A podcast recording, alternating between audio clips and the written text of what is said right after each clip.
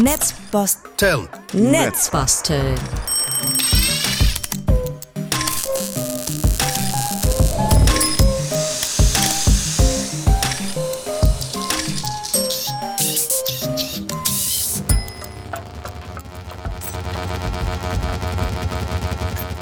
Mit diesem unfertigen Intro-Jingle und diesem neusigen Klangbett, von dem ihr gleich noch erfahren werdet, wie das gemacht wurde, begrüße ich euch, Moritz Metz, bei der ersten Ausgabe Netzbasteln ohne Radiosender im Hintergrund. Das heißt, wir haben alle Zeit der Welt und wir haben auch die Möglichkeit, mit dem Format zu experimentieren. Und heute gibt es einen Atelierbesuch beim Schweizer Medienkünstler, Improvisationsmusiker, Architekten und Supernerd aus meiner Elterngeneration bei Andy Guhl in St. Gallen, wo ich ihn in seinem wunderbaren Atelier zum ersten Mal auch wirklich physisch besucht habe. Vorher hatten wir schon ein Projekt, Collaborative Mining, wo wir virtuelle Atelierbesuche veranstaltet haben, dazu aber auch gleich mehr. Meine alte Bürokollegin und zentrale Intelligenzagentur Mitagentin Katrin Passig ist auch noch mit dabei und wir werden im Verlauf der nächsten Stunde auch noch lernen, mit welchen Feedbackschleifen und mit welchen verrückten Geräten Andi diesen ganzen Sound, diesen Noise-Teppich erzeugt hat. Andi bewegt das nur ganz leicht und hält dann da noch ein anderes Gerät, was ich nicht richtig erkenne, in der Nähe dieser Kombination aus Überwachungskamera und Fernsehimitator.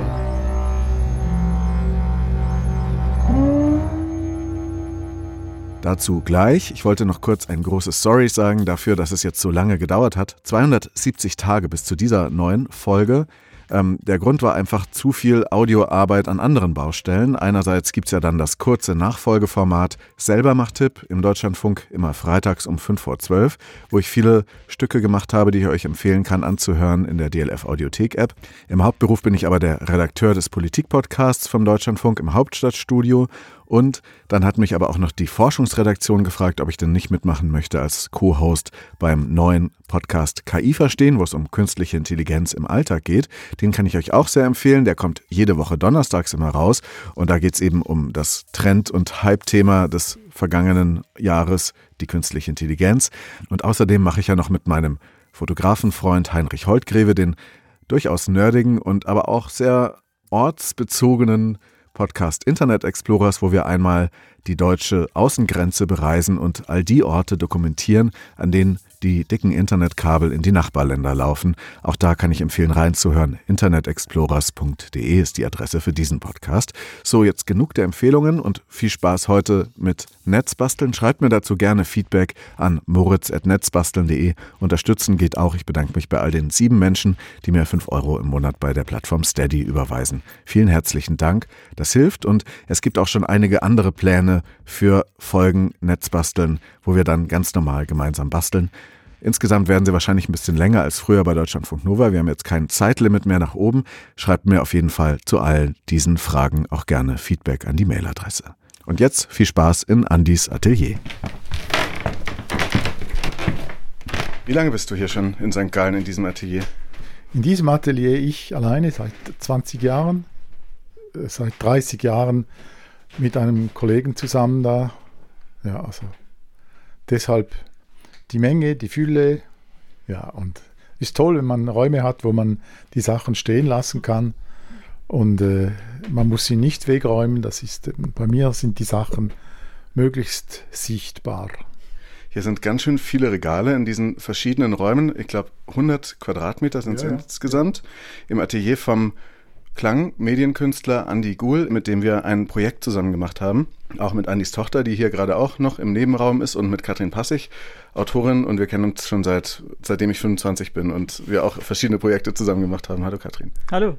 Und heute machen wir eben einen Atelierbesuch in diesem ganz besonderen Ort, der auch ganz schön viele Klänge mit sich bringt. Und wir starten gerade in einem Raum, da war ich schon vorhin, als ich hier zum ersten Mal ankam, hier ist zwar auch die Küche und hier liegen Äpfel und man kann sich einen Kaffee kochen, aber auch hier schon sind so Holzregale bis zur Decke hoch mit alten Fernsehern, ergänze mich Katrin, Mikroskopen, Pappkartons. Sehr, sehr vielen alten MacBooks, ungefähr 50 Stück äh, aufgestapelt.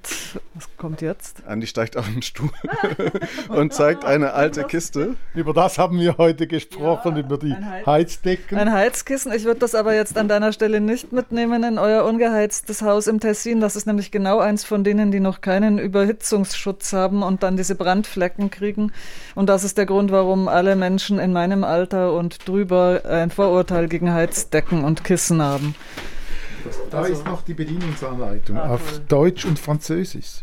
Man muss wissen, dass Katrin ähm, Heizdecken-Influencerin ist. Ja, ähm, ist sehr schön, dass du. Ich werde viel zu selten mit diesem Beruf vorgestellt, aber.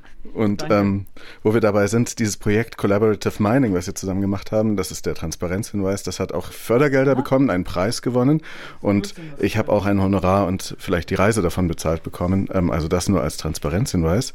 Trotzdem fühlt sich das ja an eigentlich wie zu Hause. Und jetzt gucken wir uns gerade diesen grünen 50er Jahre Layout-Zettel an. Erklärung des Regulierschalters, ja, da in dem beschrieben wird. Drei Zähnen gegenüber bedeutet größte Wärme. Ja, und da steht aber auch schon drauf, dass ich gerade Blödsinn behauptet habe, nämlich, ähm, dass das Solis Rapidheizkissen mehrfach durch den bewährten Solis Moment Temperaturregler absolut zuverlässig gegen Überhitzung geschützt ist und vielleicht auch wichtig für die ZuhörerInnen von Netzbasteln. Solis Kissen tragen das offizielle Radioschutzzeichen und sind absolut radiostörfrei. Ich vermute, das ist dieses Zeichen da, das zeigt so eine Art Röhre mit einem Dach drauf und einem Punkt oben. Sieht Habt aus wie das. Nee, sieht aus aus wie das Wappen von Borussia Mönchengladbach. So okay, das ist diese Anleitung von diesem Heiz, äh, von dieser ja, das Heizdecke. Ist zu oberst, weil das ist etwas, was ich wirklich nicht brauche. Aber ich schätze auch das Design. Ja. Da, das ist ein, ein, ein, ein Kleinkind. schwarz-weißes Kleinkind, das ja. sich an dieses Heizkissen schmiegt. Und, und das ist nur eins der Tausenden von Beispielen von tollen, verrückten technischen Geräten, die irgendwas Besonderes können und die irgendwie archivierungswürdig sind, weshalb du auch, Katrin, im Techniktagebuch, einem Blog, das auch schon mal den Grimm Online Award gewonnen hat, dich gerne hier rumtreibst. Und wir gucken, jetzt holt Andi schon die nächste Schachtel raus. Das ist ja schon eine Lotto-Glückstrommel. Eine Lotto-Glückstrommel. Ein Pappkarton, auch eine das kann, muss auch aus den 50er, 60er Jahren sein, Design oder? Her, würde ich sagen. 60er vielleicht? So Schuhkarton groß und da drin eine Kugel, gefüllt mit so, naja, diesen Kügelchen, wo man dann Lottozahlen ziehen nur, kann. Nur halt sehr klein. Also ich glaube, die Original-Lottozahlenkugeln, die stelle ich mir eher so Tischtennisball groß vor. Ähm, und die hier, die sind eher so 5 mm Durchmesser. Jetzt muss man eine Batterie einlegen. Andi hat auch immer Batterien hier. Das finde ich auch sehr, sehr beeindruckend, äh, wenn man Andi bei der Arbeit zuschaut. Es gibt immer eine passende Batterie im richtigen Ladezustand.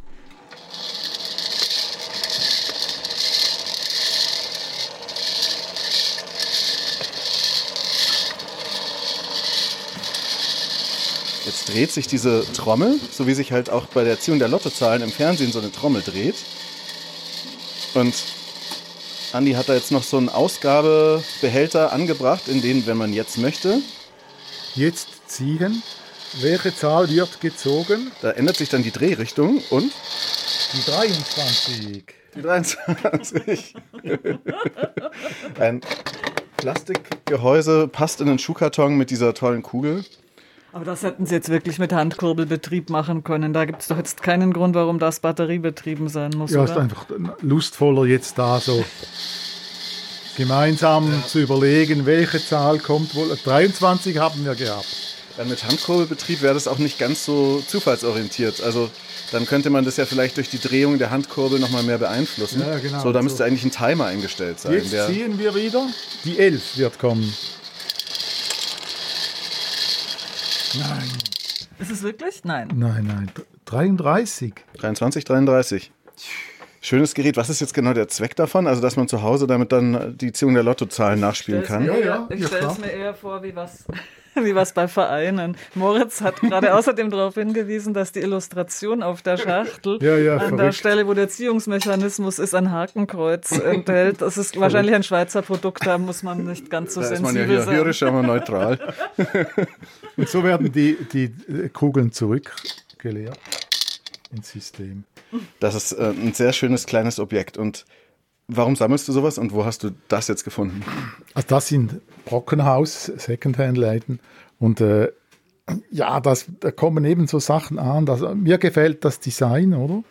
Dann ist es einfach lustvoll, das zu bedienen und meine Kinder und meine Großkinder, die haben damit gespielt und jetzt ist es eigentlich so nicht mehr im Familienkreis direkt, sondern einfach hier im Atelier gelandet, zusammen mit vielen anderen Spielsachen da die aus meiner Familie kommen oder die ich auch vom Brockenhaus wieder da äh, platziert habe, weil sie werden nicht mehr direkt gebraucht, aber da gibt es sehr lustvolle Sachen. Das ist jetzt auch wieder ein Gerät voller, Elek voller elektrischer oder nicht elektrischer Kinderspielzeuge. Ja. Unten sehe ich mal, warte, ich fange mal an. Unten sind so verschiedene E-Gitarren, ähm, aber auch so Harmonikas. Ich sehe allein vier verschiedene E-Gitarren. ich muss dazu sagen, dass das so Kinder-E-Gitarren sind aus rosa, rosa, Plastik, keine, keine richtigen. Dann die verrücktesten Musikgeräte, also ein Xylophon ist noch das äh, gewöhnlichste dabei. Das ist jetzt eine Kinder-E-Gitarre.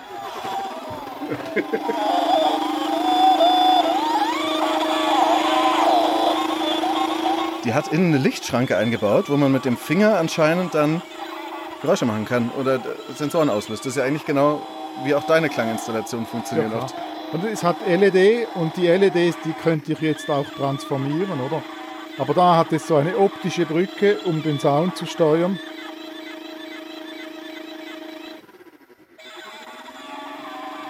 Da op ein optischer Sensor, wo man das steuern kann.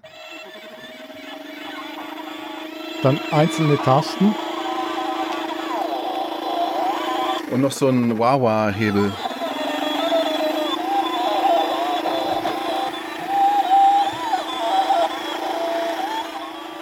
Guck mal her. da entstehen man die schönsten Fotos. Interaktiv, also man kann mitwirken, obwohl das schon viel vorprogrammiert ist. Aber ja. Heute wird sowas dann an die Playstation angeschlossen. Aber damals war es einfach nur ein Plastikobjekt mit ausgefuchster Elektronik drin. Wo findest du diese Sachen? Auch das wieder im Secondhand-Laden? Nein, das ist von einem Billigladen in St. Gallen. Das hieß damals EPA, das kostete 10 Franken. Aber das ist verrückt, das ist schon 25 Jahre alt und funktioniert immer noch. Das heißt auch, du sammelst seit 25 Jahren oder nein, noch länger nein, solche nein, Objekte? Mehr. Seit wann? Ja. ja, seit ich eigentlich, also da sind schon Sachen, als ich 15 Jahre alt war, so das heißt vor 60 Jahren. Und damals war die Faszination da, damals für solche Objekte ähnlich wie heute? Ja, also eben Sachen, die klingen, Lautsprecher und Batterien und Transistorradios, das ist halt was ganz Tolles, oder? Ähm, Moritz, hier hast du da ein Rategerät. Äh, also ich beschreibe es mal, es ist ungefähr 20 Zentimeter lang, gelb und oval, so eine Art Podest. Und auf diesem Podest ist ein rosafarbener Gummifuß angebracht, Fußsohle nach oben.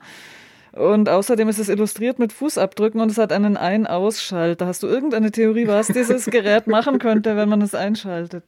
Der, der Fuß scheint weich zu sein, also man könnte ihn drücken wie so eine Hupe. Kann man sich damit massieren lassen? Nein. Ja, man, man könnte zum Beispiel hier mit den Fingern so kraulen.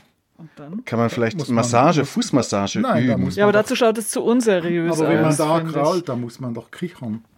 Aber und dieses Objekt sieht auch so aus, also dieser Fuß, das Gummi sieht schon so aus, als hätte es, würde es öfters benutzt werden. Also so ähnlich wie ein echter Fuß, hat das so ein bisschen Hornhaut oder also ich meine, hier, schwarze hier stehen Flecken. tatsächlich Dinge in den Regalen, die zum Beispiel so ein Ohr, da geht es, glaube ich, ziemlich sicher um Akupunkturausbildung. So ein Gummiohr mit chinesischen Schriftzeichen drauf und das diese Punkte scheinen auch irgendwie nummeriert zu sein und ich glaube, ich kann hier auch so eine Art Einstichlöcher sehen. Also ich bin mir ziemlich sicher, dass es da ja, um Akupunktur aber geht, aber dieser Fuß schaut einfach zu unseriös aus als Ausbildungsgerät. Das ist ja auf dem Kinderfuß, das ist ja Schuhgröße 28 diesen, oder so. Diesen, äh, Schaltpunkt da, drück mal.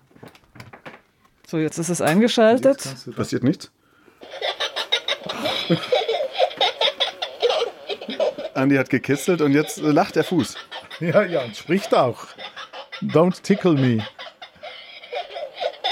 Aber du hast doch jetzt schon lange aufgehört zu kitzeln und das Gerät kichert immer noch. Ja, das war nachhaltig. Ich sehe übrigens da auch noch eine Nase, aber wir, wir lenken schon wieder ab. Wo wird das verkauft? Hm, das habe ich aus Amerika. Ein Scherzladen. Genau gleich wie dieses Furzkissen. kann man künstlich. Also, Elektronisches Furzkissen. ja. Mit verschiedenen Tasten. Das ist so der Vorläufer von den entsprechenden Apps. Das, das, das äh, Witzige ist, es hat da Tasten. Man kann sagen, mach in 20 Sekunden einen Furz oder mehrere. Dann kannst du das irgendwo platzieren und dann peinlicherweise ist dann da, kommen diese Geräusche und die assoziieren natürlich dann. Aber 20 Sekunden ist die längstmögliche Verzögerung. nein, Nee. 120. Ah, 120. Und jetzt, jetzt wird dann das losgehen. Und jetzt ist hier noch eine Nase mit einem Sehr Bleistiftspitzer. In diesem Regal könnte man jetzt wahrscheinlich schon einen ganzen Podcast alleine aufzeichnen. Hier sind noch so verschiedene andere Keyboards. Und eine Maus, die aussieht wie eine Computermaus, aber.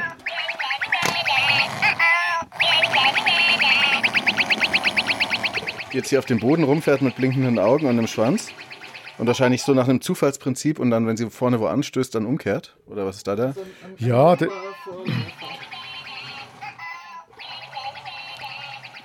also, dieses Regal hier ist, wenn ich Projekte habe mit Schulklassen, mit Schülern, Kindergarten bis irgendwie sechste Klasse, bis 16-Jährige, dann sind sie fasziniert von den einzelnen Objekten hier. Und das ist dann immer ein Beginn von Akustik, von Elektronik mit Motoren, mit Magnetfeldern und so weiter. Ist immer ein guter Einstieg in, in meine Projekte, die ich in meiner künstlerischen Arbeit da umsetze. Das heißt, das ist hier so der Eingangsbereich. Auch hier ganz logischerweise, wenn man hier so an diesem Regal vorbeikommt, dann versteht man vielleicht noch mehr, was in dem großen Raum passiert, der dann doch so 40 Quadratmeter haben dürfte und voller Tische steht. Katrin, helf mir mal, den zu beschreiben. Er steht voller Tische mit vielen elektronischen Bauteilen, Werkzeugen. Es erinnert mich auch alles ein bisschen an meine Netzbastelwerkstatt. Auch wieder viele Regale mit elektronischen Geräten. Hier ist so eine Audio-Ecke mit Verstärkern, aber auch so Tonbandgerät, glaube ich. Also zumindest ein Kassettengerät sehe ich. Und einem Schallplattenspieler, verschiedene Fernbedienungen. Ist das vielleicht so ein bisschen die Audio-Ecke? Da oben sind die Kabel gelagert.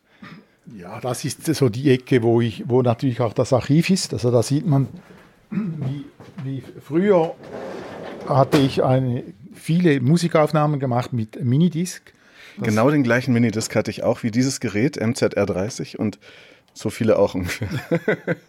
so kann man auch Radiojournalist werden, oder Klangkünstler? Ja, klar. Also ich meine, Minidisc macht einfach Sound und Text greifbar, weil da kann man sehr simpel äh, Parameter einsetzen, mechanisch, und die Parameter sind gespeichert und man kann das nachher abfragen. Es gibt sogar eine Funktion, wo eine Repeat-Funktion, und dadurch war das für mich und für Mitmusiker von damals, also 1995, 95? genau, ja, bis ungefähr äh, 2002, oder? War das eigentlich das Sampling-System von vielen elektronischen Musikern, wo ich zusammengearbeitet habe. Und wir hatten Konzerte, wo wir Musiker untereinander die Minidisc ausgetauscht haben. Und dann haben wir mit den Sounds vom Kollegen haben wir dann gespielt über unser Musiksystem. Mir ging es so ähnlich als Journalist, habe ich mit dem Radio angefangen, Ende der 90er Jahre und hatte dann auch einen und konnte dann schon im Zug zum Bayerischen Rundfunk die ähm, Aufnahmen so ein bisschen vorschneiden und sortieren und habe das dann den Kolleginnen von der Technik dort, die das noch richtig auf Bandmaschinen gespielt haben, dann so schon mal so vorgeschnitten präsentiert und die haben wirklich gestaunt, fanden das auch gar nicht so richtig gut, weil sie ja irgendwie dachten, da wird ihnen dann die Arbeit weggenommen, also die Arbeit des Okay. Tonbänder Ja, ja, ja. zerschneidens und Ja. wieder zusammenkleben, die konnten das natürlich präziser damit. Und so Ja. war es ja dann auch, oder? Ja, absolut. Dann hat man zwar nicht mehr am Minidisc geschnitten im Zug, sondern am Laptop oder am Computer, aber das ging ganz schnell und ja, haben die jetzt andere Aufgaben gekriegt. Das zeigt, wie viel so wie Technologie halt, ein ganz typischer Weg, wie Technologie sowas verändert. Aber wir waren ja bei der Beschreibung des Raumes, da in diesem anderen Regal oben Kabel, Ordner und dann erstrecken sich aber nach hinten eine weitere Archivecke, würde ich jetzt mal sagen. Und dann gibt es den Performance-Tisch. An den kommen wir vielleicht zum Schluss. Und es gibt den Workshop-Tisch. Kann man den so beschreiben? Ja, Workshop-Tisch, der Tisch, der ist eigentlich nur für Besprechungen platziert. Aber wenn ich Workshops mache, dann sind das eben zwischen äh, 10 und 18 Personen, also Schülerinnen und Schüler. Und dann mache ich da wie eine kleine Arena. Die Schülerinnen und Schüler sitzen auf den Lautsprechern, die da auf der linken Seite aufgetürmt sind. Mhm, so Die große Boxen. Ja. ausgebreitet und dann sitzen sie da und der große Bildschirm und all die kleinen äh, Geräte und Kabel sind dann eigentlich wie eine kleine Bühne, um Sachen, die die Kinder interessieren oder die Jungen äh, was da passiert, was da vor sich geht, äh, demonstriere ich dann da. Ja. Was sind deren Reaktionen, wenn Sie hier reinkommen meistens? Also vorbei am Spielzeugregal? Ja, das, erstens bleiben sie, sie bleiben bei den Sachen stehen, die meisten, dass sie interessiert und das dürfen sie hier auch. Sie dürfen das auch in die Hand nehmen und dann eigentlich fragen oder äh, gut ist, wenn sie es am gleichen Ort zurücklegen. So, das ist das Prinzip. Das funktioniert auch meist. Manche Sachen sind dann trotzdem verteilt, oder? Aber das sind dann die Einstiegsmomente in das Installative, in das Akustische, in das Performative um irgendwie Sachen weiterzuentwickeln. Dann laufen wir mal vielleicht weiter über diesen auch wahnsinnig charmanten Holzboden, wo auch mal Farben äh, versprenkelt sind. Was war das? Warum ist da Farbe am Boden? Ja, da war ein, ein junger Kunstschaffender hier und der hat für sich so eine Skulptur bemalt und der hat einfach nicht abgedeckt den Boden. Obwohl er schon vermalt war, dachte er, dann spielt das keine Rolle, aber das ist jetzt sehr dominant. Aber mittlerweile auch vier Jahre alt schon und mit der Zeit wird sich das dann in den anderen Farben drin verlieren. Das, also dieses Möbelstück da in der Mitte des Raums habe ich bisher nur äh, in einem Observatorium in Schottland gesehen. Sind das Kartenschubladen oder ist das. Das sind riesengroße, ja? schlanke Schubladen. Und eigentlich sind die designt, um Pläne oder Plakate darin aufzubewahren. Also das ist ein großer Schrank aus Holz, zwei Meter fast oder 1,50 Meter breit und einen Meter tief. Ja, riesig. Mit großen Schubladen, ja. vielleicht so acht Stück, die man aufziehen kann. Ja, die kann man aufziehen. Ah ja, da sind Papiere gelagert. Ah, nicht nur Papiere. weitere Geräte und, und Messer. Ah, und hier sind die Taschenrechner und die Handys. Das ist ja auch herrlich. Taschenrechner, Armbanduhren, sehr alte Handys und ein Sony Discman und dann noch ein Ding, das wahrscheinlich ein Radio ist. Aber für mich schon schwer als Radio identifizierbar. Ähm, außerdem dubiose Dolche. und ein Messingventilator. Ja, genau. Wo, was ist dessen Geschichte? Ja, also da geht es ja um Elektronik. Also eigentlich, was da nicht betrachtet wurde, das sind natürlich diese Fächer da. Also mir geht es eben auch um die kleinen Sachen, das sind so Präparate. Mhm. Und das sind Präparate, also da ist vom Golf von Neapel, das sind so äh, Präparate von Zementstein, mhm. also Steinpräparate, mikroskopische. Also ich muss kurz zwischendrin erklären, wovon wir hier reden. Das sind so A4 große Ordner zum Aufschlagen, die innen drin dann so lauter so Kärtchen reingesteckt haben, die da drin so befestigt sind, mit in deren Mitte dann wieder so ein kleiner Glasbehälter ist. Ach, die sind auch durchsichtig? Sind Glasplatten, diese Kärtchen. Mikroskopische Präparate. Mhm. Die sind mikroskopisch, also die sind auch ganz genau erfasst, was da drauf ist. Die sind aber sehr alt, die sind äh, 105 Jahre alt, 108 Jahre. Und da hat es zum Beispiel die Zunge der Katze im Querschnitt, Aha. oder? Aha. Der Herzmuskel des Menschen oder die Lippe des Menschen quer geschnitten. Zahnanlage des Hundes. Weil ich, ich habe so Geräte, um eben mikroskopische Bilder zu projizieren. Und eine Zeit lang habe ich das auch äh, praktisch gemacht, oder? Und jetzt ist da einfach die Sammlung drin. Und du könntest jetzt auch aus der Zunge der Katze Geräusche machen. Genau, könnt, das könnte ich projizieren. Mit dem Videoprojektor würde ich das machen, oder? Und dann, wenn ich dann eben dieses Präparat dann bewege, dann würde das Klangveränderungen geben auf den Sensoren. Ja, das durchaus. Da kommen wir jetzt gleich dazu. Jetzt sind wir hinten in der anderen Ecke des Raumes angelangt. Das sind dann so verschiedene Regalgänge, könnte man es fast nennen. Auch wieder mhm. voller verschiedener Geräte. Hast du da so eine Ordnung drin? Also ich habe gehört, dass es zurzeit relativ aufgeräumt sei. Ja, das, also Leute, die mein Atelier kennen, die sind sowieso fasziniert, die, die Ordnung, die da herrscht, oder? Und für mich, ich suche, ab und zu suche ich Gegenstände und Sachen, aber an sich finde ich das meiste, oder? Also es hat wirklich eine Ordnung. Und andere wieder, die finden es, dass da unglaublich so eine Dichte von Material, damit kann man ja gar nicht umgehen. Und die finden das nur negativ. Aber die meisten Leute finden es positiv, diese Ener gesammelte Energie, die da drin ist, oder? Und da hat es eben Geräte, die ich für meine verschiedenen Workshops auch brauche. Das zum Beispiel als, als 15-Jähriger habe ich diesen Transistorradio. Ist doch ein Plattenspieler, oder, Katrin? Nein, es geht jetzt noch um das Gerät, also, was auf dem Plattenspieler drauf steht. Genau.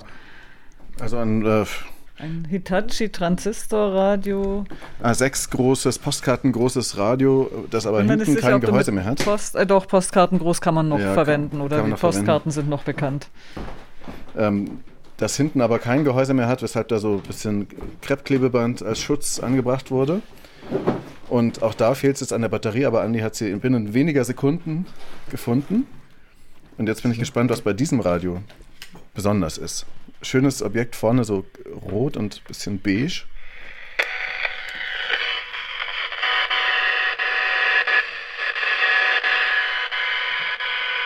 Das sind auch Störgeräusche.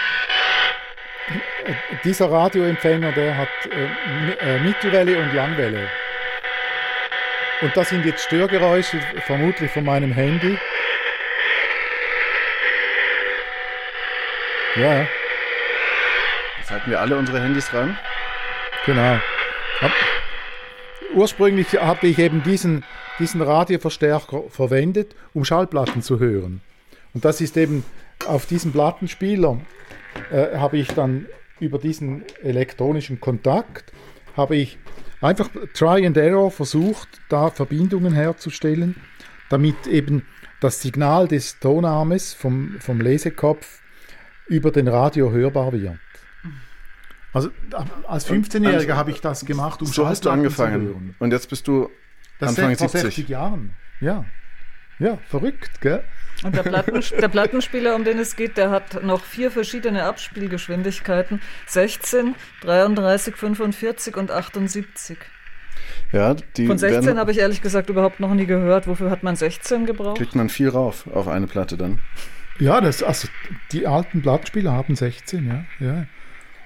Und der sieht jetzt ein bisschen aus wieder fast wie so ein Retro-Hipster-Gerät, aber der ist halt noch aus der echten Zeit. Der ist dann auch, es war wirklich genau dieses Modell. Ja, ja, Hipster-Zeit ja, ist auch ja, eine echte Zeit. Ja, vielleicht. Ja, ja. ja, und ich hatte natürlich, meine Schallplatten waren 33 Jazzplatten, oder? Und dann konnte ich eben die Jazzplatten hören. Der Nachteil war, der Nachteil war, dass eben der Radio war ja dann auch in Betrieb. Und da hatte es dann so Störgeräusche, die sich vermisch, vermischt haben mit den Schallplattensignalen was ja eigentlich schon zu dem, was ich heute mache, war das schon was recht Gutes. Aber ich wollte natürlich keine Radiogeräusche, sondern nur die Musik, die Jazzmusik, oder? Aber das war eine Aktivbox, oder? Jetzt holt unsere Freundin Tabea, äh, Andis Tochter, eine Platte und wir probieren es jetzt mal aus. Jetzt muss natürlich erst wieder der richtige Strom gefunden werden, aber das Kann wird nicht lange dauern. Da auch noch eine Nadel drin. Na, da ist noch eine Nadel drin, ja. So, jetzt ist der Strom dran und der Schallplattenspieler dreht sich. Man hört ja immer schon ein bisschen an der Nadel, wie es klingt.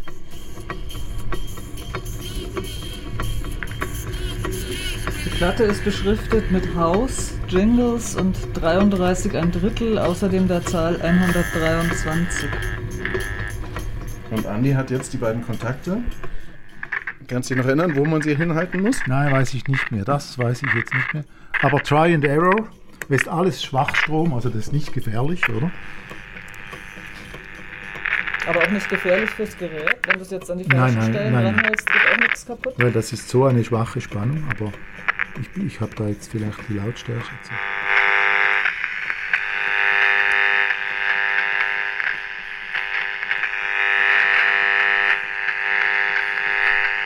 Vielleicht sowas da.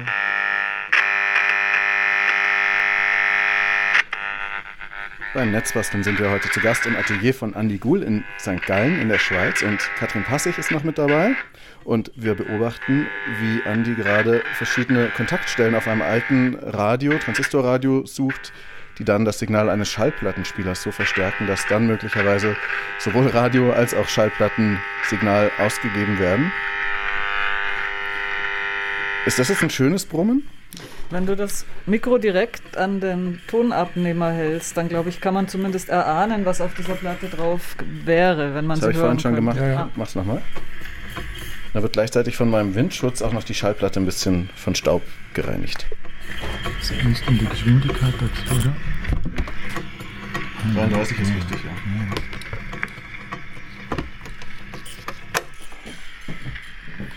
Ja, wir haben ja auf jeden Fall noch viele andere Sachen zu gucken. Also dann lassen wir jetzt mal diesen Versuch. Die Frage ist ja auch immer, was ist eigentlich ein Fehler und was ist eigentlich, was ist eigentlich ein guter Fehler und was ist eigentlich ein genau, schlechter Fehler. Genau. Eben, dass äh, ich damals Schallplatte mit Radio gemischt hatte, das war damals ein Fehler. Heute finde ich, mit Schwachstromtechnologie kann man eben so Sounds zusammenmischen und das ist was ganz Tolles, oder? Jetzt zum Wissen, oder? Also deshalb damals Fehler, heute richtig was Gutes. Und war das so ein Moment, wo du dann vielleicht nicht nur rückwirkend betrachtet angefangen hast zu spüren, dass dir Klänge und Elektronik rumbasteln was bedeuten und dass das vielleicht auch mal ein Beruf werden wird? Und wie bist du zu dem Beruf gekommen? Also bei mir ist nicht der Hauptberuf, aber ich habe das einfach immer machen dürfen und können.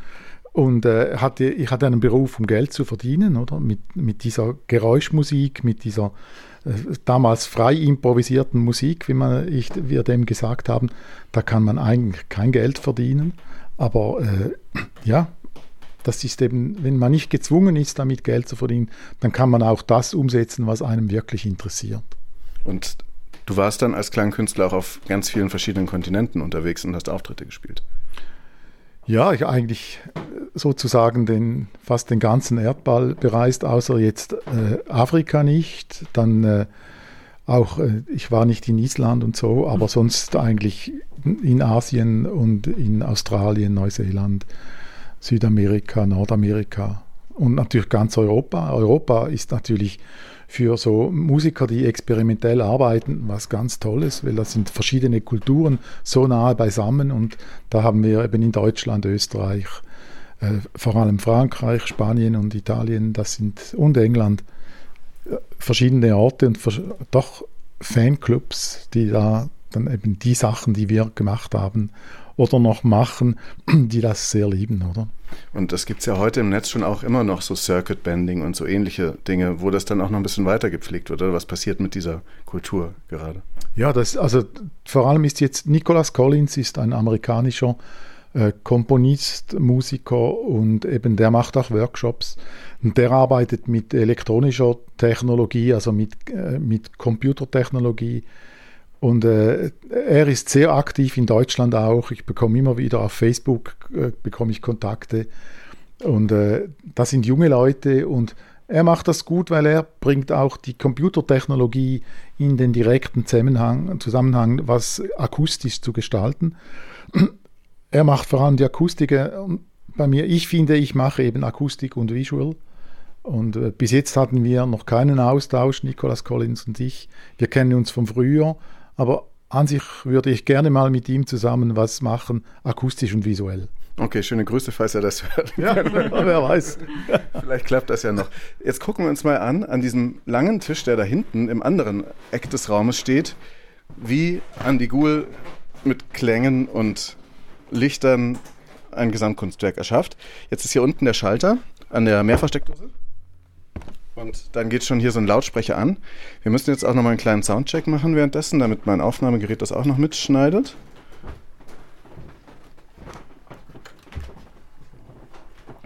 Das ist ein 2,50 Meter, 3 Meter langer, relativ schmaler weißer Tisch, der gerichtet ist auf eine Wand.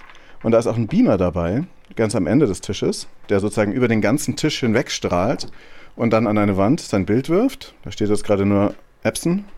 Und, und zwar, wie wir vorhin schon, also vor diese Sendung angefangen hat, äh, erfahren haben, ein Analog-Beamer. Und ehrlich gesagt, ich habe vorhin vergessen nachzufragen, aber mir war bis dahin gar nicht klar, dass es Analog- und Digital-Beamer gibt. Und ich kann mir auch nach wie vor nicht so ganz vorstellen, was da jetzt analog und digital ist an einem Beamer. Der Unterschied ist, glaube ich, dass einfach nur der Eingang digital sein kann, also HDMI, wie das halt aus dem Laptop direkt rauskommt. Mhm. Oder ob das Eingangssignal wirklich analog ist, das sind diese Chin-Stecker, die man äh, oft auch früher dann so aus Game-Konsolen oder sowas hatte, die rausgekommen sind. Oder auch dieses Card-Stecker, das ist eigentlich das gleiche. Mhm. Da wird halt dann das Signal nicht digital übergeben, sondern einfach in analogen Spannungen, die so schwanken, dass dann das Signal halt nicht ganz so fein aufgelöst und nicht so statisch ist wie bei einem digitalen Signal, würde ich jetzt sagen.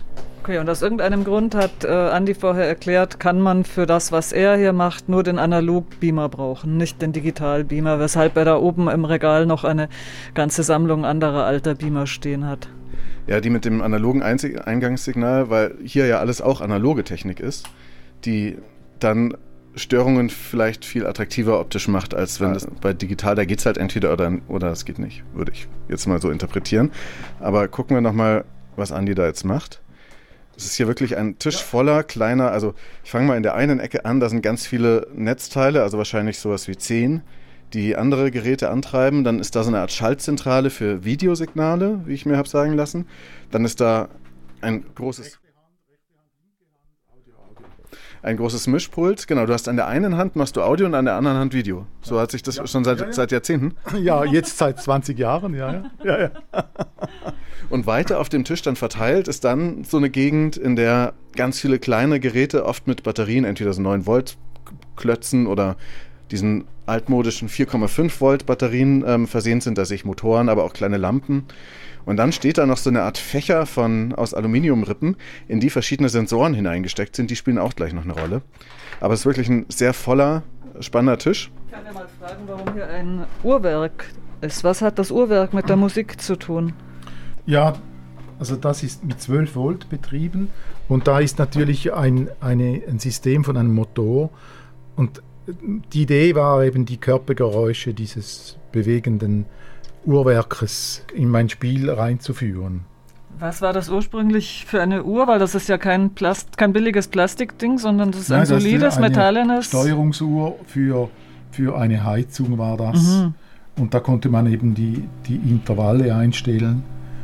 Aber das ist einfach alles jetzt ausgebaut und das, dieses, dieses Werk, das liegt ja auch neben anderen Motoren, die da, die ich eigentlich da habe, um eben mechanische Geräusche aufzunehmen oder die elektromagnetischen Schwingungen. Und das, was ich vorbereitet habe hier, ihr, ihr seht da einen quadratischen Teil, so 8 mal 8 cm, das sind Leuchtdioden und die haben so ein verändertes Spektrum. Davor steht eine Kamera, die das abfilmt. Und eigentlich das, was ich da zeigen möchte in diesem Projekt, also erstens möchte ich fragen, was ist das wohl für ein Teil da? Ich weiß es, das ist ein TV-Simulator. Das ist ein Gerät, das stellt man sich zu Hause in die Wohnung, wenn man verreist ist, sodass dann äh, die denken, ah ja, da guckt ja jemand zu Hause fern. Der hat dann, glaube ich, meistens noch einen Dämmerungsschalter eingebaut. Das heißt, der geht dann auch nur an, wenn es irgendwie ein bisschen dunkel Ganz wird. Genau, und dann für eine bestimmte Zeit, für ja, drei ja. Stunden oder so. Ja, ja, genau. ähm, und ich habe den auch mal gekauft zum Spaß und jemanden weiter verschenkt.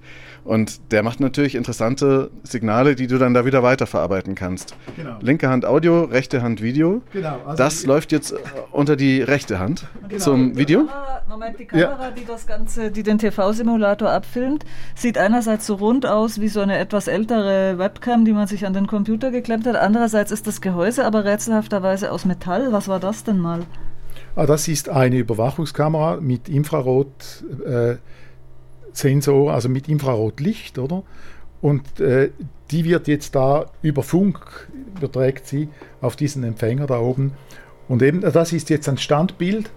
Und das Standbild, das kann ich jetzt wieder in Bewegung umsetzen. So. Und jetzt sieht man da so Balken, die so flackern. Und an sich ist es bei diesem Instrument so, dass man eben, man sieht die Musik und wenn ich jetzt meine Sensoren da in Betrieb setze, das ist ein Sensor, der da in der Nähe liegt, dann, dann hört man eben auch diese Licht.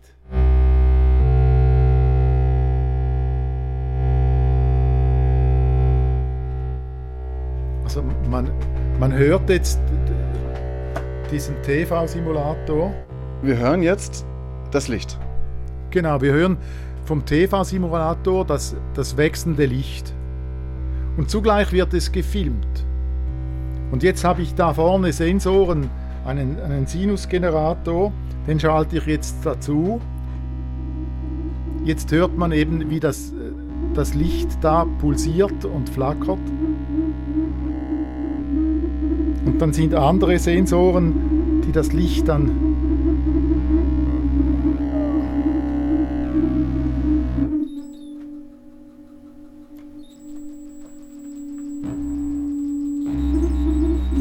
das Licht auf andere Art umsetzen, zusammen mit noch einem Sensor.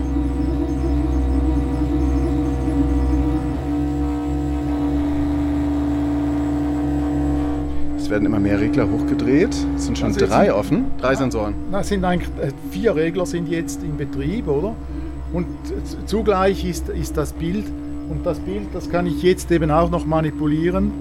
Ich habe da so einen Flash-Modus, kann also dem Bild einen gewissen Rhythmus geben. Das hört man jetzt auch.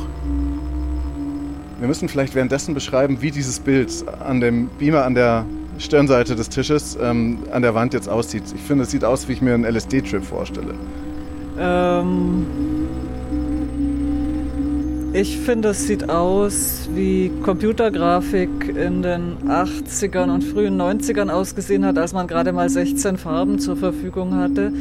Ähm ich finde noch ein bisschen, es sieht aus wie ein Ultraschallbild in irgendeinem ganz bunten Alien, weil eigentlich sind ja so Ultraschallbilder, wenn man zum Beispiel ein, ein Baby im Bauch hat oder so, oder irgendwelche Bänderrisse untersucht, beim Arzt ja auch relativ kryptisch erstmal zu erkennen und da bewegen sich dann auch so Sachen, aber die sind ja immer schwarz-weiß und das ist jetzt so bunt und bleibt manchmal stehen und bewegt sich dann wieder.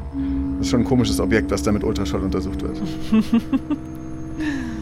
ähm, Andi, ist es dir schon mal passiert, dass du ein zweckentfremdetes Gerät hattest, das ein besonders schönes Geräusch gemacht hat und dann hat es aufgehört zu funktionieren und du hast den Weg zu diesem Geräusch nicht mehr zurückgefunden? Ja, ja, genau. Das gibt, ich habe da hinten auf dem Tisch eine Vielzahl Geräte und da gibt es einige, die sind ausgestiegen, oder? Und die funktionieren nicht mehr. Also diese Geräusche habe ich verloren. Ich habe natürlich eben diese Minidisc-Aufnahmen, ich habe auch äh, digitale Aufnahmen heute und da sind natürlich die Klänge dann noch drauf. Das heißt, du könntest, das heißt, du könntest die, davon jetzt wieder ein Sample machen genau. und das auf eine andere ja, ja, Art. Ja. Oder elektronisch analysieren und dann mit einem Synthesizer-Modul im Computer äh, nachbauen aber dann wäre es eben nicht taktil, es wäre nicht so greifbar wie die Gegenstände, die da hinten sind, oder? Ja, einfach so. Äh, ein Mikrofon, haben, ein, Plastiges, ein Plastikkindermikrofon mit verschiedenen Tasten, bunt, rosa, gelb, silber. Aber zum Beispiel auch nicht mehr funktionsfähig, oder? Aber es ist ja schon auch so, dass der Fehler für dich den Reiz macht, weil das Analoge ist ja viel fehlerbehafteter als das Digitale. Das Digitale funktioniert ja, entweder klar. oder nicht. Ja, ja. Das Analoge hat ja ganz viele Nebenaspekte und Ebenen, die du eigentlich klanglich erforscht. Ich mache jetzt ein Beispiel. Ich habe diesen, äh, diesen Fernsehimitator und ich, ich bewege jetzt meine Hand einfach an dem Ort, wo der, dieser Imitator ist.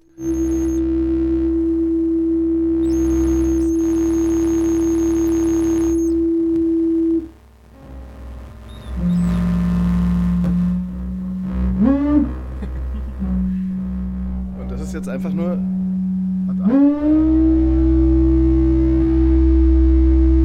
Andi bewegt das nur ganz leicht und hält dann da noch ein anderes Gerät, was ich nicht richtig erkenne, in der Nähe dieser Kombination aus Überwachungskamera und Fernsehimitator.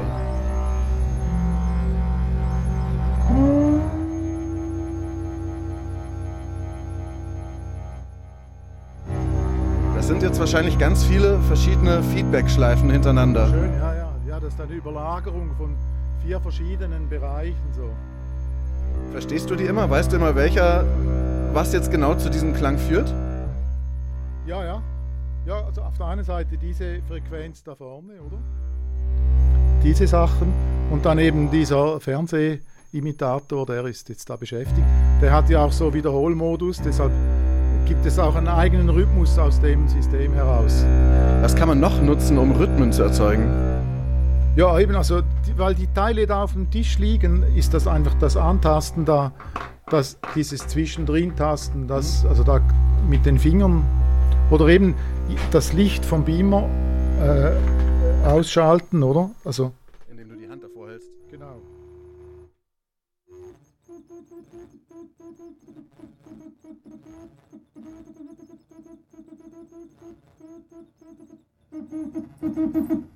Und wenn jetzt Andi mit den Händen vor diesem Beamer-Signal, vor dem Beamer-Licht der Projektion hin und her fährt, sodass darauf Schatten zu sehen sind, verändert sich auch wiederum der Klang, weil das ja von der Webcam beispielsweise, von anderen Sensoren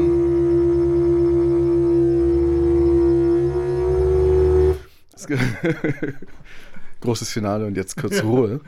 Ein anderes Gerät, was ich auch faszinierend finde, ist dieser Dia-Scanner oder dieses Dia-VHS-Gerät. Das musst du vielleicht auch nochmal beschreiben. Das ist so, sieht ein bisschen aus wie ein Mikroskop, aber unten kann man eben Dias oder Farben reinlegen oder eben ein Stück von der Katzenzunge. Ja, das habe ich schon gemacht, natürlich. Aber das, was ich jetzt da eigentlich bereit habe, ist äh, ein Dia. Und äh, wenn ich das drunter lege, das, das passt genau da rein, oder? Dann kann ich das Bild, die Kamera kann ich drehen, also ich, ich kann machen, dass das Dia eigentlich aufrecht da steht. Und jetzt, wenn ihr mal drauf schaut, schaut mal, ob ihr erkennen könnt, was das ist. Ist schon bald soweit. Ein Weihnachtsbaum. Genau. Ein Weihnachtsbaum bei uns da im Quartier in St. Gallen. Sieht man jetzt hier mal Schulhaus erstaunlich figurativ, sieht man ja mal plötzlich was. Richtig hier auf der Leinwand, ein Objekt. mal was Richtiges. Nein, ich mache hier einfach abstrakte Bilder. Mein Ziel ist nicht irgendwas Konkretes.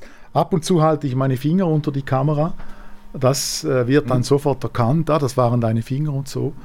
Und weil eben die, ich kann die Kamera, das kann ich so drehen, dann dreht sich das Bild. Ich kann eben negativ einstellen und das gibt dann so ganz äh, spannende Verschiebungen und Überlagerungen. Das ist ganz was Tolles. Also. Ähm, Du hast jetzt auch von diesem Dia äh, auf VHS Überspielgerät mehrere schon auf Reserve da in einer Kiste stehen, falls das eine kaputt geht. Ist es schon vorgekommen, dass ein Gerät, das du jahrelang billig einkaufen konntest, weil es niemand mehr haben wollte, zum dann doch noch zum Sammlerstück geworden ist und dann wieder teuer geworden ist? Kommt das vor? Also in meinen Workshops, die ich mache, da sehen natürlich die Workshop-Teilnehmer dieses Gerät. Und ich meine, viele Clevere haben sich diesen Typen aufgeschrieben. Und wenn sie damit arbeiten wollen, können sie das auch kaufen auf dem Internet. So wird der Markt natürlich kleiner. Aber eben diese Geräte da am Boden sind alle defekt. Also ich, ich habe nur, äh, glaube ich, zwei oder drei, die funktionieren. Die haben einfach, äh, die sind drei, mehr als 30 Jahre alt und da sind Kondensatoren drin und die sind einfach, müssten ersetzt werden, aber solange ich noch Geräte habe. Aber ich, kenne jemanden in Solothurn, der das, er sagt, er würde das reparieren. Mhm.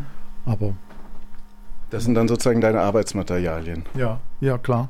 Ja. Jetzt gibt es hier ein Gerät, das sieht auch schon ganz schön digital aus. Das ist so ein kleiner, na so, wie ist, Telefonhörer groß, falls noch jemand weiß, was das ist.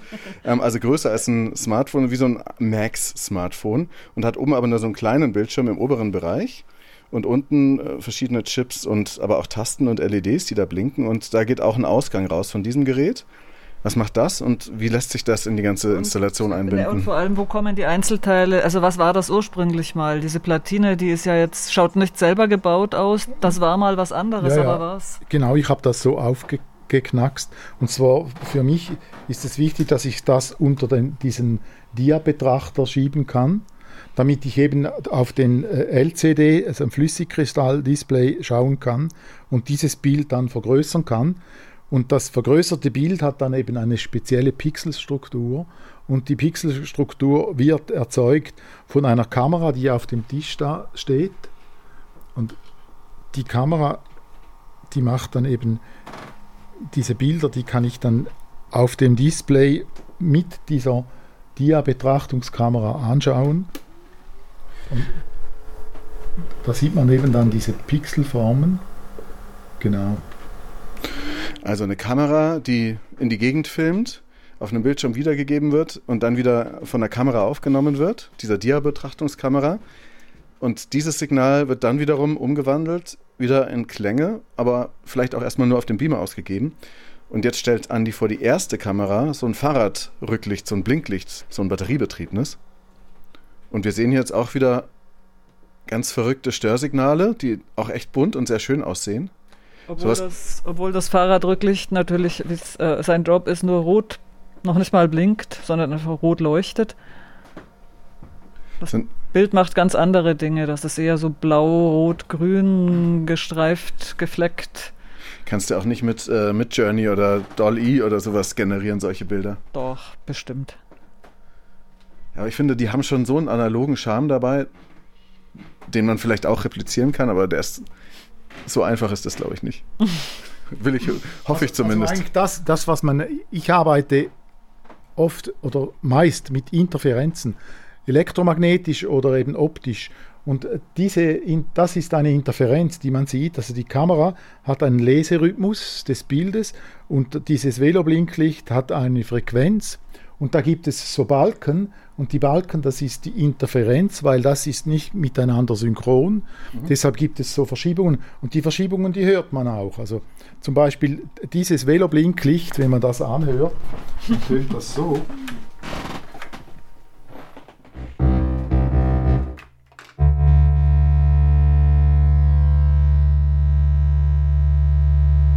Das ist. Das, das Licht hat diese äh, Schwingung. Das klang jetzt aber auch. mit der Kamera zusammenbringe, hm? dann die Kamera liest dann eben diese Interferenz in diesem mhm. Streifenmuster. Das ist ein Streifenmuster, ja. oder? Also da das wird so wiederholt. Vielleicht sieht man es so noch besser. Es hat so einen schwarzen Balken drin. Und was für eine Frequenz haben diese LEDs? Gehen die immer an und aus? Habe ich das jetzt gerade richtig verstanden? Nein, nein, es ist einfach, also das ist jetzt ein altes Modell, es ist 25 Jahre alt. Mhm. Und das hat eben so ein, man sieht das ja, wenn man es ja, bewegt. Wenn man jetzt davor hin und her wedelt, dann. Dann sieht man eben, dass das vibriert und die Vibration, die klingt sehr mhm. spannend, ja. macht auch spannende Bilder. Und das versuche ich eben dann optisch und akustisch zusammenzubringen. Und das ist das Instrument hier auf dem Tisch. Sieht sehr chaotisch aus, aber ist, wenn es funktioniert, und jetzt ist es eigentlich im guten Zustand, sehr ordentlich. Das passt. Wenn du auf Tour gehst und damit verreist, was sagen die Leute am Flughafen? ja, also ursprünglich durfte ich das ja noch im Handgepäck mitnehmen. Und nachher, nach 9 Level, war es einfach so, dass ich einen Koffer baute und alles in Schaumstoff einpackte. Und ich habe mir dann das Röntgenbild vorgestellt und habe gedacht, wenn die genau sehen, was drin ist, dann geht das. So ist das eigentlich gegangen und äh, Einzige Probleme sind Batterieblöcke. Die Batterieblöcke, die werden jeweils von den Kameras gesichtet und die dürfen eben nicht im Fluggepäck sein, weil die könnten sich selbst entzünden, die 9 Volt Batterien, oder? Und dann wäre das ein Problem. Hingegen im Garmgepäck darf man eben 9 Volt Batterien mitführen, wenn sie neu sind. Oder? Ich bin ja gerade ähm, letzte Woche mit der Fähre aus Großbritannien gekommen. Da gibt es normalerweise gar keine erkennbaren Sicherheitskontrollen. Bin da aber zum ersten Mal gründlicher als jemals am Flughafen äh, untersucht worden, weil in meinem Gepäck was war, was dazu geführt hat, dass mein Rucksack viermal durch den Scanner geschickt wurde. Äh, und dann musste ich ihn immer noch auspacken, weil offenbar noch niemand versucht hatte, Schottland mit zwei handbetriebenen Kurbelbohrern im Gepäck zu verlassen. Warum hattest du handbetriebene Kurbelbohrer dabei? Das ähm, kann ich jetzt, glaube ich, sagen, weil niemand aus meiner Familie deinen Podcast hört, aber es geht um Weihnachtsgeschenke. Ah.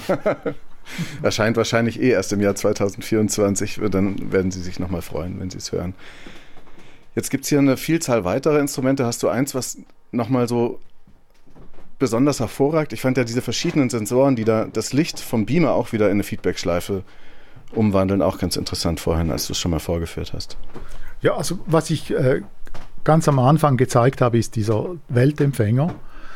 Der hat so eben, ist was ganz Modernes, also auch wieder 25 Jahre alt, aber das ist was, wo man die Radiofrequenzen digital speichern kann. Mhm. Und da haben ich im 27 Megahertz Bereich, können wir uns mal anhören, wie da eine Fernsteuerung tönt die man vor 27 Jahren eben brauchte, um äh, so äh, Spielzeugfahrzeuge zu lenken. Kann ich mal mhm. vorspielen? Wie das ja, so Modellautos äh, hatte ich früher auch. Und du hast vorhin erzählt, dass die jemand teilweise auch mit dem Funkgerät steuern könnte, dein Bruder. Ja, mein Bruder hat in, hat in sein Funkgerät reingepfiffen und damit das ferngesteuerte Auto von den Nachbarskindern heimlich gesteuert.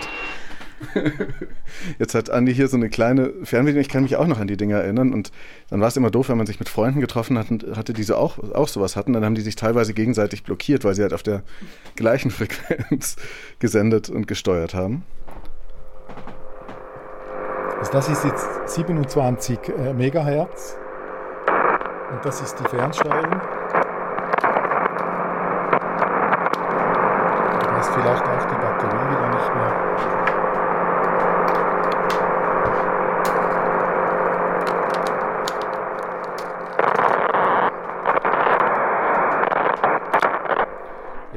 Andi vorwärts und zurück.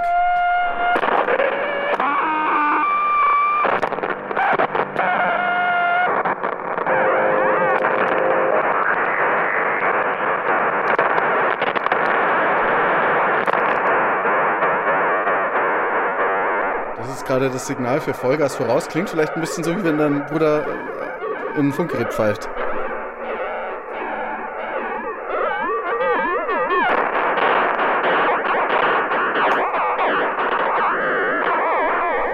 Dabei auch noch eine Rolle spielt, ist die Antenne, die unten ein bisschen wie so eine Feder aufgehängt ist und dann zu der Empfängerantenne immer sich ein bisschen näher hinbewegt und dann wieder zurückschwingt, oder? Es hat da auch noch einen Fototransistoren, der das Licht vom Beamer, das jetzt flackert, noch moduliert.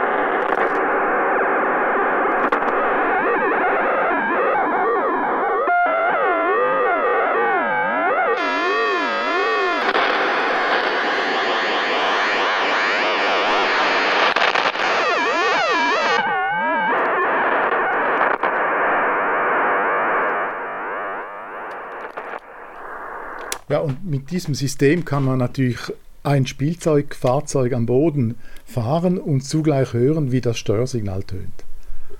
Das haben wir natürlich einige Male gemacht für Konzerte. Das war immer sehr erfrischend.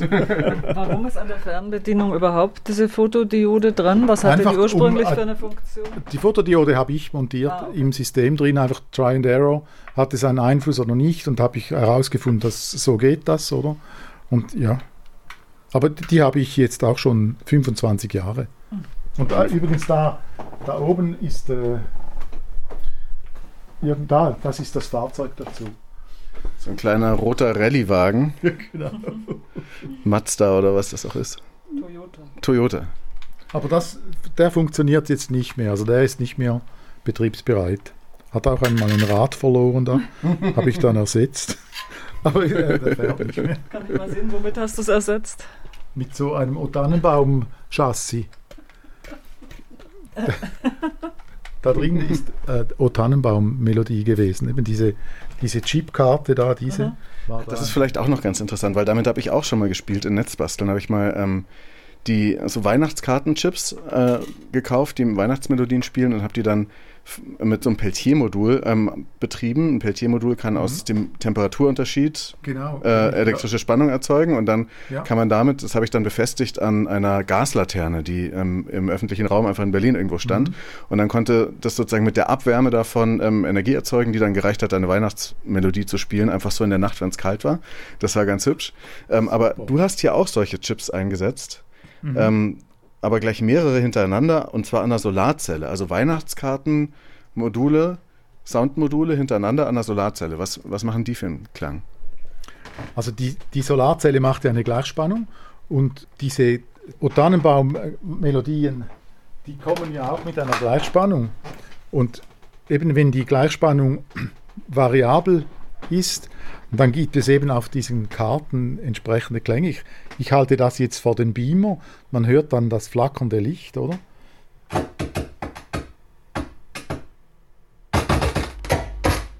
Und immer wenn Licht drauf scheint auf dieses Solarmodul,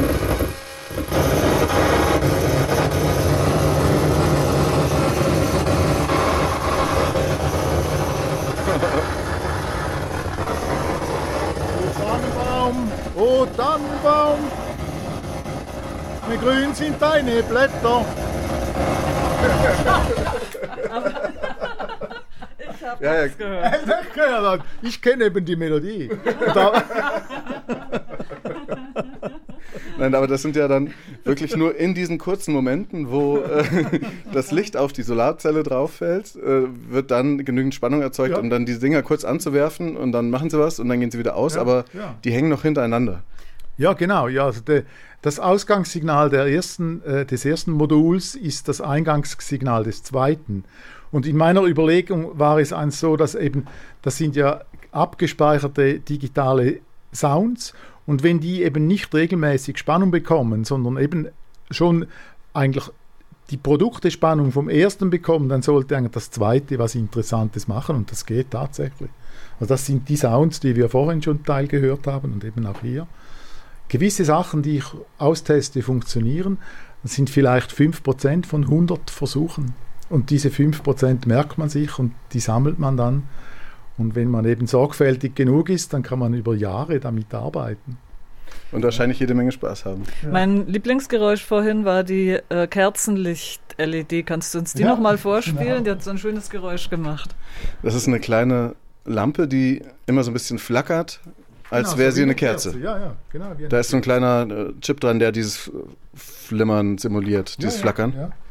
Und äh, ich, ich halte das jetzt mit einem Sensor zusammen und dieser Sensor, der wandelt diese elektrischen Schwingungen in einen Strom um und im Mischpult wird dann dieser Strom verstärkt und über den Verstärker hörbar. Das klingt dann so. Moment. Dann. So, jetzt.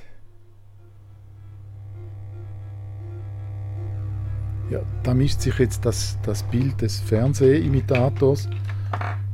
Aber das ist jetzt nur das Kerzenlicht. Bisschen wie die Melodie von Knight Rider.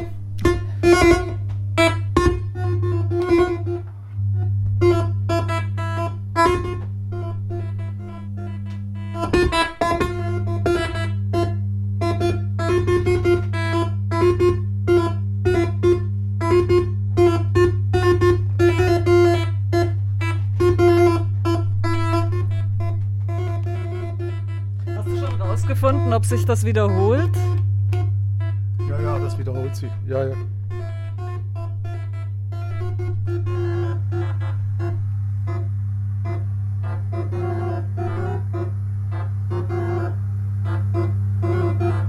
Jetzt baut Andi noch ein weiteres Gerät an und drückt auf Tasten.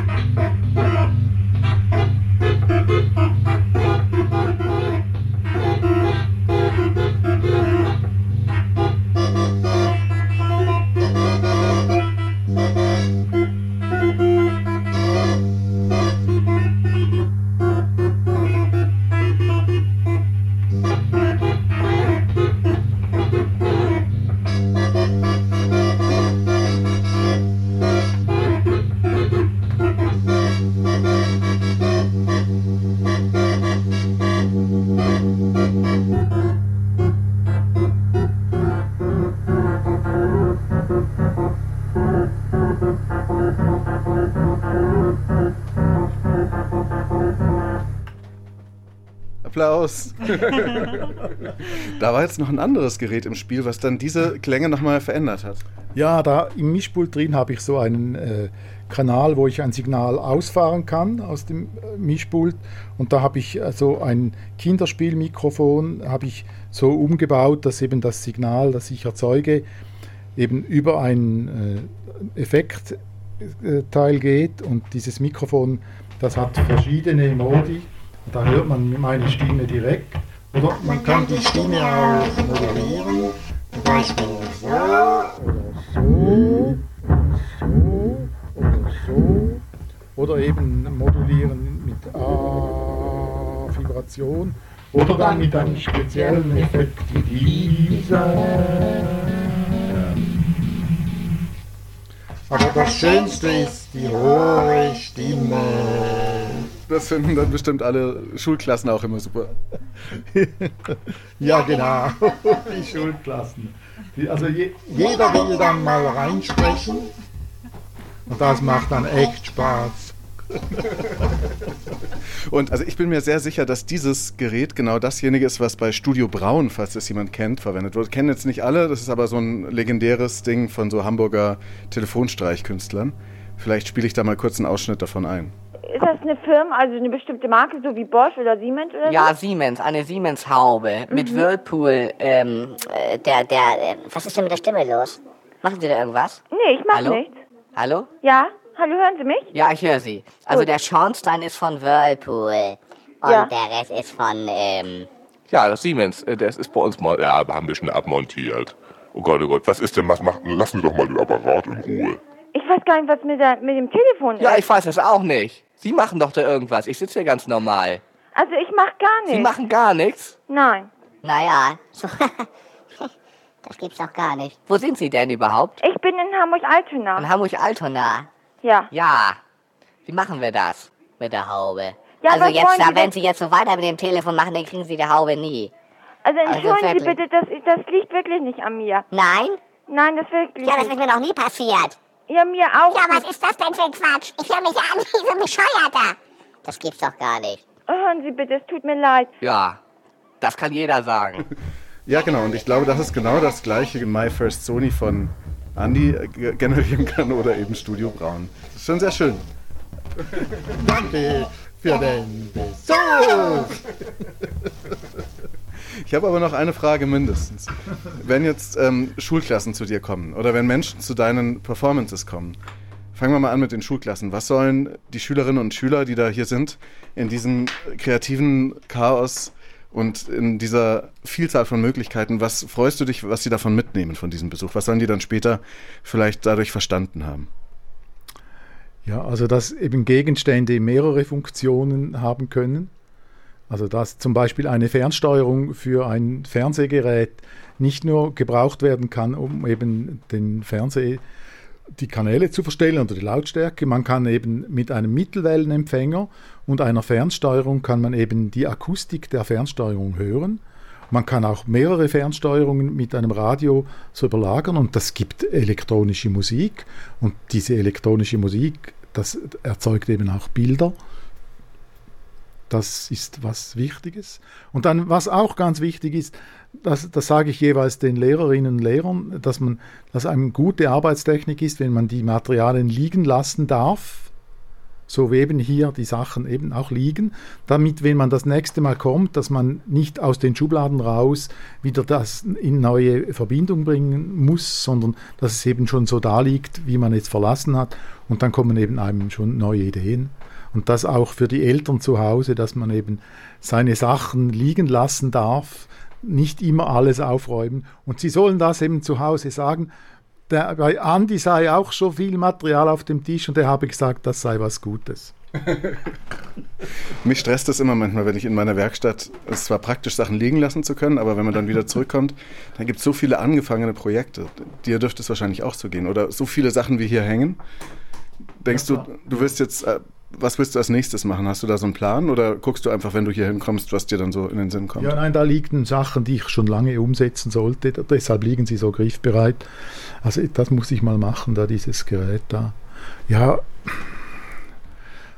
aber dann mache ich auch machen was anderes oder man sitzt an den Computer, schaut sich die Pendenzen an und so oder hat Pendenzen zu erledigen und dann.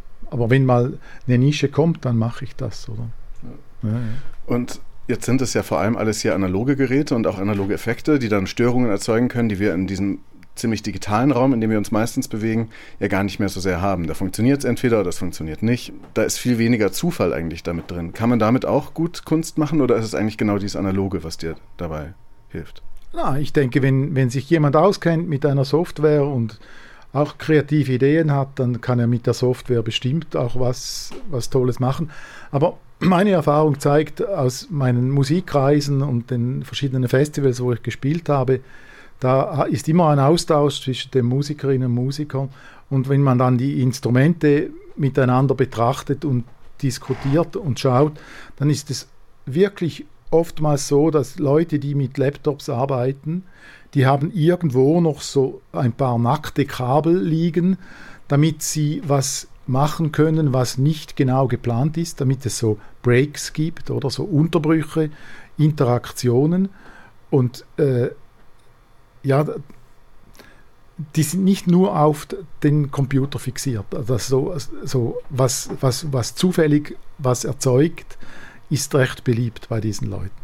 Aber das steht natürlich nicht im Zentrum vorne, es liegt meist so beim Mischpult in der Nähe sind da diese Drähte. Und es ist lustig, wenn, man, wenn ich sie darauf anspreche, sage ja, weißt, weißt du, dann zwischendurch mal so eine Interaktion. Hier liegen auch ein paar Drähte in der Nähe des Mischpults. Ich würde sagen, das ist jetzt mal das Ende dieser Folge, dieses wunderschönen Besuches in diesem wunderschönen Atelier. Hast du Lust, noch irgendwas zu spielen, so als Outro? Gibt es noch was, was man hören könnte? Hatten wir diese Sensoren schon, diese beiden? Ja, warte mal. Das sind die beiden, die noch so Licht umwandeln. Und Katrin, wir haben jetzt hier ein Jahr lang immer wieder, oder eigentlich schon seit längerer Zeit über die Pandemie, immer wieder hier Videobesuche gehabt und haben dann verschiedene Objekte in Andys Werkstatt gemeinsam angeguckt und verrückte technische Geräte kennengelernt. Ich will aber eigentlich gar nicht, dass es aufhört, weil das so, so interessant ist, dieses Archiv. Ja. Geht's dir auch so? Du meinst, dass die Remote-Veranstaltung aufhört? Nein, natürlich nicht. Ich wollte von keiner von den pandemiebedingten Remote-Veranstaltungen, dass sie jemals aufhört, auch von dieser nicht. Und man kann die sich auch im Video angucken auf YouTube beim Kanal von Tabea, der die jetzt auch noch kurz Hallo sagen darf. Hallo. Weil da haben wir dann immer wieder gestreamt und da kann man dann auch viel sehen, wie das hier im Atelier in St. Gallen aussieht. Das war dann also diese Folge Netzbasteln. Falls ihr das unterstützen wollt, dann könnt ihr Netzbasteln was spenden über die Plattform Steady. Netzbasteln.de hat alle Links und 5 Euro im Monat helfen schon sehr. Ich bedanke mich bei allen, die das bereits tun. Und wir hören uns dann wieder bei der nächsten Folge. Und jetzt erstmal noch ein bisschen aus Andis Atelier. Jetzt ist da gerade so ein grüner Streifen. Ich weiß auch wieder gar nicht, wer den generiert. Ich habe nicht verstanden, was du gesagt hast, Moritz.